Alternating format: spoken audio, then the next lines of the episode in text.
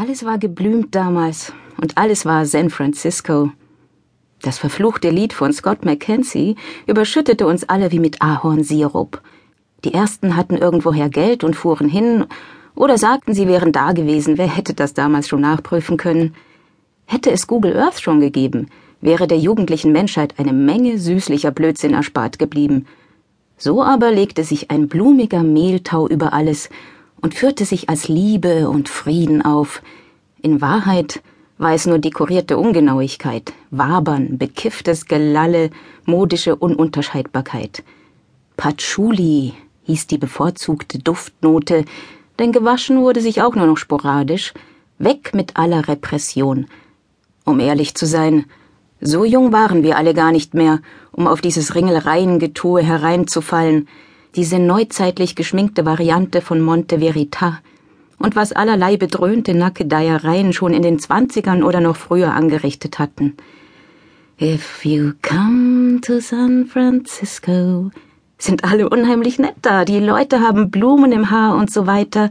Allein diese Mode, dieses indische wallige Zumpel mit Spiegelstickereien, diese gehäkelten Westchen, diese Haremshosen und in die Augen hängenden Haare, diese Dauerexaltation in den Kajalaugen, es war, wie um sich in einen verschlossenen weißen Würfel zu setzen und das Denken wieder einzuüben. Natürlich habe ich mitgemacht, in einer Gothic-Variante, die aber damals nicht so hieß. Es war ein Gefühl wie andauernd Fasching, zumal meine noch ekelhaft jugendliche Mutter sich auch so verkleidete. Der Intellekt hatte Pause, allenthalben das Schwärmen hatte ihn vertrieben. Will be a love in there.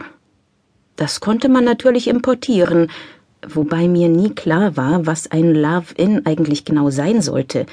Eine Art verzückter Vermanschung, in der man vergisst, wo man selber aufhört und der andere anfängt. Das haben wir jedenfalls nicht wirklich hingekriegt, wenn ich mich recht erinnere. Natürlich ließ auch ich den Herrn Mackenzie dauerdudeln.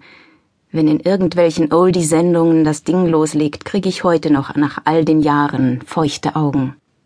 Es ist unbegreiflich, dass ich schon zwei von den Singles totgenudelt hatte, ehe ich bei der dritten, der neuen, das war mir bisher nur bei Gilbert Becot so gegangen, da hatte ich auch drei hintereinander kaufen müssen, nachsah, was eigentlich auf der Rückseite war. What's the difference hieß das Ding. Und es änderte alles. Mitten in die Dauerlebensfreude hinein flüsterte, in trügerisch heiterem Ton, das Memento Mori und nahm dem ganzen Love and Peace Gesäusel den Wind aus den Segeln, jedenfalls für mich und ein für allemal, denn So, what's the difference if we don't come back? Who's gonna miss us in a year or so? Nobody knows us, all the things we've been thinking. So, what's the difference if we go? Da war es. Da war es doch endlich. Die blöden Blumen gehörten letztendlich nicht in die Haare, was sowieso bei fast jedem Menschen doof aussieht, sondern sie würden auf Gräbern landen. Seltsamerweise bediente diese B-Seite nicht den Todeskitsch, den es im Zuge von Flower Power natürlich auch gab, schließlich waren auch da Abgänge zu verzeichnen. Es ist ein trocken, munteres, ziemlich kluges Musikstückchen, und für Menschen wie mich, die auch in jungen Jahren zum Enthusiasmus kein rechtes Talent hatten, war es damals wie gemacht.